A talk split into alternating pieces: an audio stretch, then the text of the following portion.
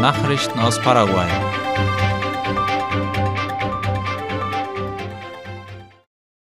Elf öffentliche Verkehrsbetriebe werden von der Regierung überprüft. Das Vizeministerium für Verkehr hat die Überprüfung von elf Unternehmen aus dem öffentlichen Nahverkehr angekündigt, und zwar weil diese nicht über die in ihrer Vertragungsbedingungen vorgeschriebene Anzahl von Bussen verfügen. Darüber informiert IP Paraguay. Den genannten Unternehmen war eine Frist von 180 Tagen eingeräumt worden, um diesen Mangel zu beheben, dem sie aber nicht nachgekommen sind. In einem Verfahren wird den Unternehmen nun die Möglichkeit geboten, ihre Situation zu erklären. Werden keine nennenswerten Erklärungen vorgelegt, wird den Unternehmen die Zulassung entzogen. Dieses teilte der stellvertretende Verkehrsminister Oskar Schark gestern mit. Ein Brasilianer mit mehreren Haftbefehlen ist des Landes verwiesen worden. Am vergangenen Freitag haben die nationalen Behörden einen in Paraguay inhaftierten brasilianischen Staatsbürger ausgewiesen. Gegen ihn lagen mindestens acht Haftbefehle vor, wie die Zeitung OI schreibt. Es handelt sich um den 35-jährigen Josielm Michaelsen de Sousa, der im Nachbarland wegen Raub, Raub mit tödlichem Ausgang Drogenhandel, Bestechung von Minderjährigen und Flucht aus dem Gefängnis angeklagt ist. Er gilt als hochgefährlich und wurde der Bundespolizei der Stadt Foz do Iguaçu an der Migrationskontrollstelle bei der Freundschaftsbrücke übergeben. Sedeco verhängt Bußgelder gegen Geschäfte, die gefrorenes Fleisch als Frischfleisch verkaufen.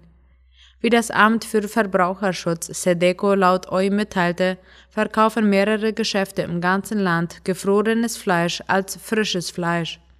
Bei einer Inspektion habe man Produkte entdeckt, die aufgrund der nicht eingehaltenen Kühlkette verdorben aussahen. Zudem habe man festgestellt, dass diese Produkte nicht mehr zum Verzehr geeignet sind, weil sie die Gesundheit gefährden, zu einem niedrigeren Preis an die Verbraucher verkauft werden, erklärte Sedeco-Minister Juan Manuel Estigarribia in einem Interview. Er forderte bei dieser Gelegenheit die Lieferanten auf, die Verbraucherschutzbestimmungen strikt einzuhalten und die ordnungsgemäße Lieferung, Verpackung, Lagerung und Aufmachung der Lebensmittel für den Verkauf an den Verbraucher sicherzustellen. Der Pegel des Paraguay-Flusses schwankt auffällig. Durch den schnellen Rückgang des Wasserstandes sind laut OI wieder die Sandbänke zu sehen. Während vor zwei Monaten das Wasser in verschiedenen Abschnitten über die Ufer getreten war, ist es jetzt in das andere Extrem umgeschlagen. Beobachtungsstellen, die die Pegelstände aufzeichnen, teilten mit, dass auf der Höhe von Asunción das Wasser bei 5,34 Meter liegt und damit um fast zwei Meter zurückgegangen ist. Bis vor kurzem waren noch etwa 2000 Familien gezwungen, aufgrund des Hochwassers ihre Häuser zu verlassen und in Notunterkünfte zu ziehen. Trotz des seit 60 Tagen anhaltenden Niedrigwassers wurde den Betroffenen mitgeteilt, dass sie noch nicht in ihre Häuser zurückkehren können. Das liegt daran, dass der Wasserstand laut Prognosen im Mai wieder ansteigen soll, da für das brasilianische Sumpfgebiet, in dem der Paraguay-Fluss entspringt, starke Regenfälle vorhergesagt werden. Das Krankenhaus Fernando de la Mora behandelt Kinder und Jugendliche mit Übergewicht. Die Klinik für Fettleibigkeit bei Kindern und Jugendlichen des Mutter- und Kindkrankenhauses Fernando de la Mora bietet eine umfassende Betreuung durch Fachleute aus den Bereichen Pädiatrie, Ernährung und Psychologie, schreibt die Zeitung OI. Die Leiterin der Klinik Alva Vastos erklärte, dass jedes dritte Kind und jeder dritte Jugendliche in Paraguay an einem gewissen Grad an Übergewicht leide, der für die vorzeitige Entwicklung von Krankheiten wie Diabetes Typ 2, Bluthochdruck oder bestimmten Herz-Kreislauf-Erkrankungen anfällig mache.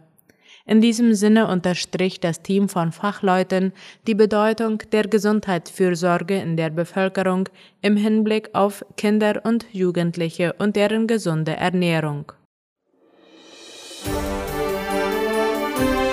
Nachrichten aus aller Welt.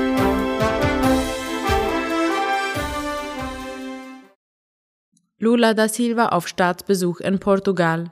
Der brasilianische Präsident Luiz Inácio Lula da Silva ist am Freitag zu einem offiziellen Staatsbesuch in Portugal eingetroffen. Darüber berichtet Latina Press. In den letzten Tagen hatten die Spannungen mit der Europäischen Union wegen seiner Haltung zum Krieg in der Ukraine zugenommen, da Lula die Ukraine und den Westen gemeinsam für den Konflikt verantwortlich gemacht hatte. Das Staatsoberhaupt der größten Volkswirtschaft Lateinamerikas hatte am vergangenen Wochenende während einer Reise in die Vereinigten Arabischen Emirate und nach China erklärt, dass sowohl die Ukraine als auch Russland beschlossen hätten, in den Krieg zu ziehen und dass die Vereinigten Staaten die Kämpfe anheizten, hieß es. Lulas Besuch in Portugal ist eine Gelegenheit, den Schaden, den seine Äußerungen in den Beziehungen zwischen Brasilien und der EU angerichtet haben, nun wieder gut zu machen. Ein weiteres wichtiges Thema wird der Handel sein. Lula wird sich für die Umsetzung eines Abkommens zwischen der Europäischen Union und dem südamerikanischen Mercosur einsetzen. Das Abkommen wurde 2019 unterzeichnet, ist aber noch nicht in Kraft getreten, da noch nicht alle EU- und Mercosur-Mitgliedstaaten den Pakt ratifiziert haben.